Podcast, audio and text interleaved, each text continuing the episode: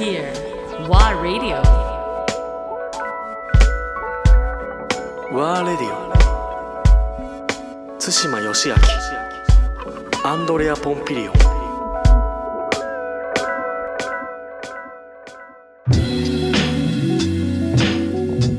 あのそれすごい思い出したんだけど確かにあのまあ危機はいろいろこの音楽業界はあったと思うんだけど、はい。えあの記憶にすごい、まあ、まだ新しいというか新鮮に残ってるのはあのいわゆる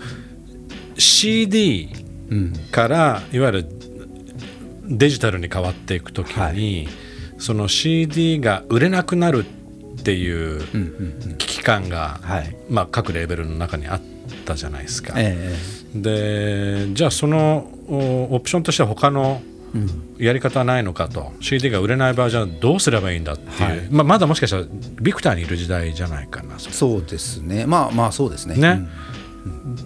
どうでした？なそれも一つの音楽業界の波としては、うんはい、まあ、どこでも話題になってた話だと思うんだけども、えラジオ局でもそういう話はいっぱい出てたり。えはい。今後もう CD はなくなるよっていうのがもうすでにその段階でうんうん。言われてて、じゃあ他にどういうふうにセールスを上げるかっていう課題の中ではい動きはすごい遅かったような気がするいやまあすものすごく遅かったですね。そうなんだ。あのー最後の砦じゃないですか今日本は、うん。CD が世界一売れてる国なんで。そうなんだ、は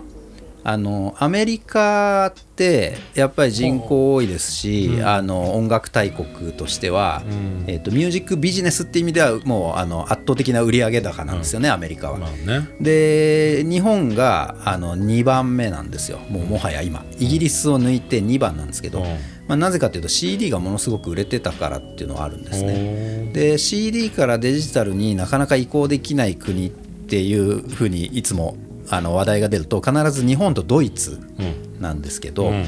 ついにこのコロナでドイツも CD の売り上げよりストリーミングが上に行っちゃったんですよ。ほだからもうもはや今日本が最後の砦になっていてアメリカはもうとっくに CD ショップは潰れていて、唯一売れてたのはあのウォルマートとか、そういう全もう全米チェーンの,、あのどでかいスーパーには必ず CD 置き場があるんですよね。でそこにやっぱりそのいろいろこう年老いた人たちっていうのは、あのやっぱり CD なんですよね、うん。でアメリカもやっぱイーグルスとかは、うん。CD がものすごく売れるんですよ。ウォルマートで。えーウォールマートでそうなんだ。そうなんですよね。だから CD ショップで最新の CD を買うんじゃなくてやうん。っぱり懐かしのヒット曲っていうのは、はいはい。あのものすごい需要が今もまだあるんですけど、うん。でももう CD 文化って意味ではそういう状況ですよね。うん。だだけど結局今の話だと買ってる人たちはまあ、はいオーバー50とか、はい。まあ、アッパーアッパーエイジのうん。人たちでしょ、そうですね。若い子たちは当然もうなかなかそうですねあのだいぶ減ってると思います。その後の流れで話ちょっとずれちゃうかもしれないけどあのあのバイネルのはいなんだろうあのリターンっていうのがぐわっときたけど、あれはなどういう現象なのあのまあ本当にあれは単純に反動なんですよね。あの結局デジタルになると手にあのできないわけじゃないですか。スマホ1台の中に全てが何百万曲みたいな世界なので、そうなった時に自分の好きなアーティストのものを手に入れたいってなったら、あの12センチの CD よりも LP サイズとか7インチのあの感じってすごくオブジェとしてもいいし、あと単純に若い世代にしてみると、あの黒い円盤に針を落として音が鳴るってすごくやっぱりエキサイティングだっていうのがあって、でもそれこそあのプレイヤー持ってないのにレコード買ってる子とかも結構いるんですよ。それどうどういわゆるジャケットが気に入ったからとか？そうです。もうアートワークとしてアートワークとして。買ってる。で中開けるとまあ今はもうサブスクリプションになっちゃったんでないですけどちょっと前まではダウンロードカードが入っててはいはいはいはい。結局ダウンロードして携帯に入れてはいはい。それは外で聞いてレコードは家に置いておくっていう。さすがにね外で聞けないんで。まあだからコレクターズアイテムっていうところ、ん。あとはまあ単純にアナログの音質ってすごく心地いいので、あのそれで聞くっていうことがなんかすごく楽しいっていうのもあって。あって。レコードの売り上げが CD を抜いちゃったっていう状態ですよね、それはまだつまあコロナの状況でちょっとわからないけども、続いてはいたんだ。ずっとやっぱり今もそれは続いてます。通販とかでやっぱり買ってる人もいっぱいいますし、あともっとマニアな世界になるとカセットテープも売れてるんですよ、カセットテープ？売れてるんですよね。ほう。うん。日本でもたまにいますよ。僕らも一回関佐野とかでもうグッズのつもりでカセット出したら200本とか売れましたねすぐえー。カセットテープ渋いっすね。そうなんですよね。懐かしいな。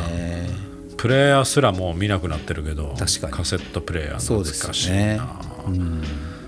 自分がだから中学小学校中学校時代。そうですよね。ダビンうグしてましたよね。ダビングの そうダブルデッカーの。懐かしいね、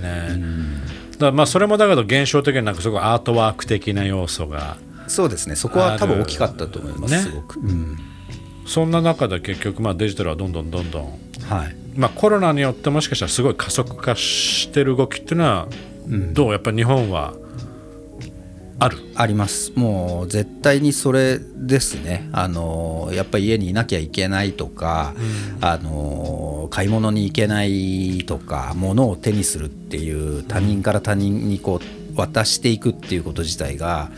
なかなか減ってきてるじゃないですか。ってなってくるとやっぱり音楽聴くツールとしてデジタルってもう最適だなっていうふうに多分なってる人が、まあ、これはあの自分が好きか嫌いかは置いといて、あの時代の流れとしては絶対にそっちに向かってると思いますね。どうやっぱりまあ音楽業界どっぷりはい。ずっと活動してきてる一人の人間として、いろいろ見てきてるじゃないですか。で今さっきの話、まあ、例えば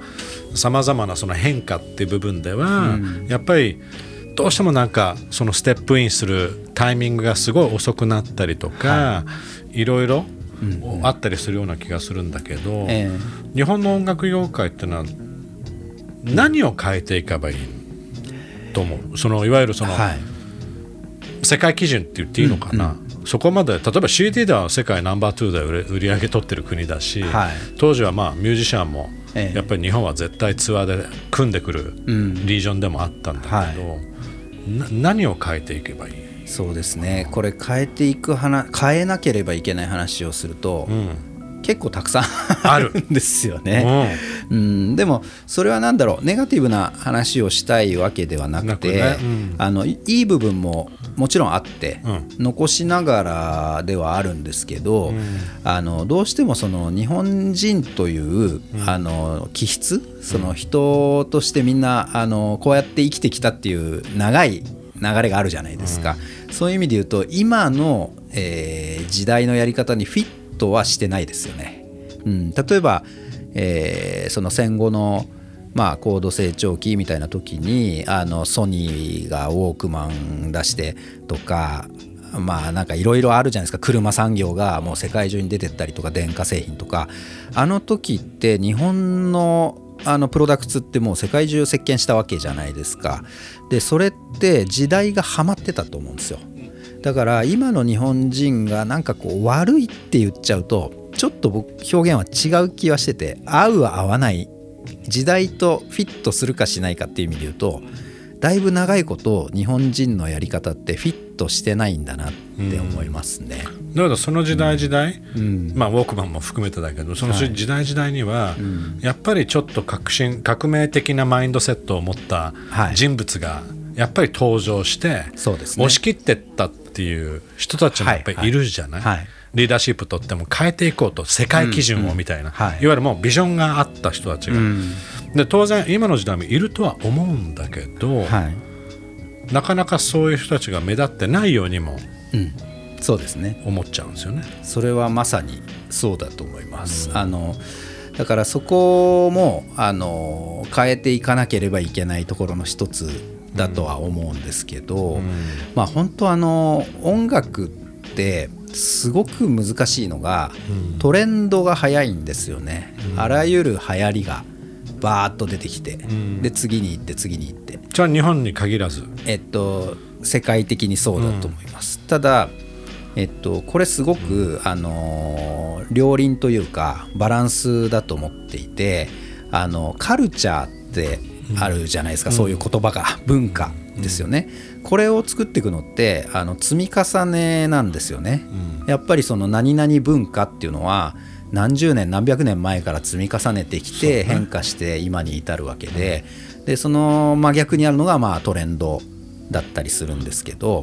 要するにトレンドから落ちていったものがどう扱われるのかっていうのは結構重要で。だから例えばこうどこかの地域で、まあ、ニューヨークブロンクスから、えーヒップホップ生まれたとか、じゃあそれももともとジャマイカから来た、えーブロックパーティーのカルチャーがあってとか。これもう文化がずっとつながって70年代からヒップホップ文化っていうのはあるわけですよね、でも僕らがヒップホップヒップホップって日本で言い始めたのっていつだろうって考えると意外と最近の話で、まあもちろんあのねえ90年代にあの伊藤聖子さんとか、そういうところからも、ね、三品キャンプとかあるんですけど、まあなんかこう途切れて途切れて、ブームがあって、えーそれが去ってまたブームが来て去ってってなるじゃないですか、その去ってる間に何が起きてるのかがい大事なんですよね、すごく。これが切れちゃうんですよねどうしても日本だと、次のブームに行っちゃうともう古いものは触らないっていう状態になっていて、アメリカっていうのは今最新の音楽でも、まあ、イギリスとかもそうですけど、バーってもてはやされるんですけど、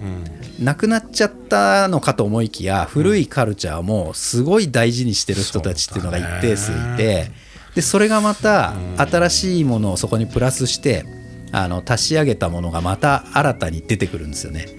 だから同調圧力がないので、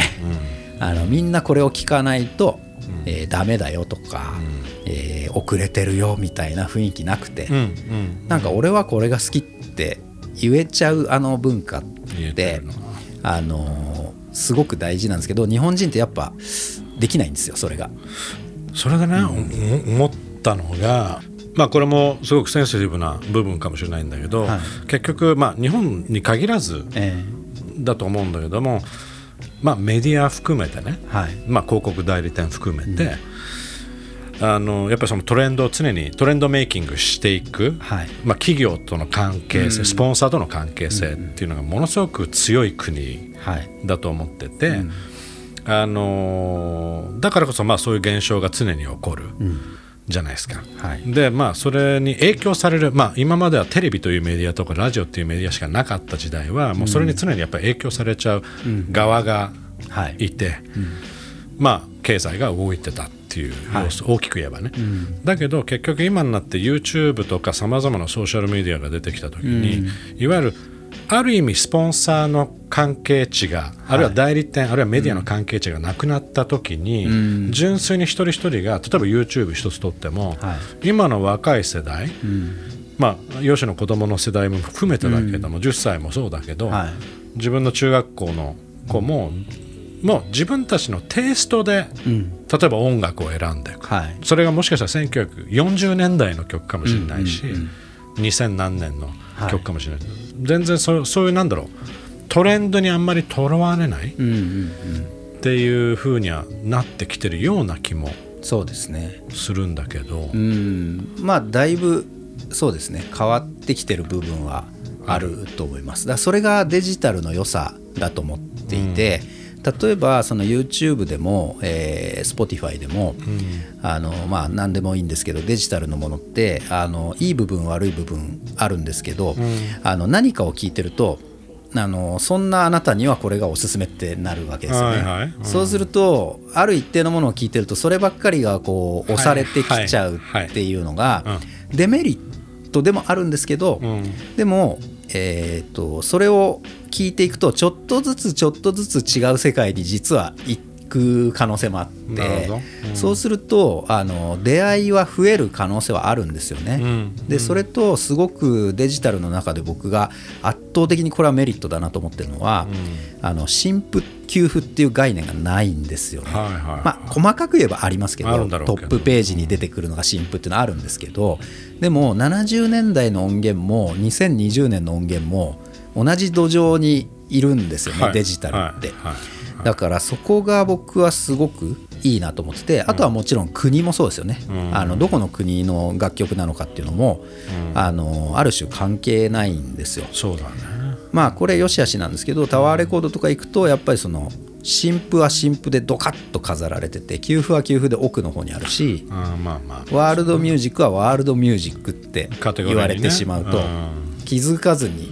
ね、そのままになってしまうものっていうのはすごくあってまあ、デジタルでもそれはあり得るんですけどただなんかこうそこに区分けがなくなっちゃうのがうん。すごく面白さだと思うんで、うん。うん。意外とあの自分はこういう音楽好きかもっていうのを、ん。あの発見することができるのがデジタルの面白さですかね。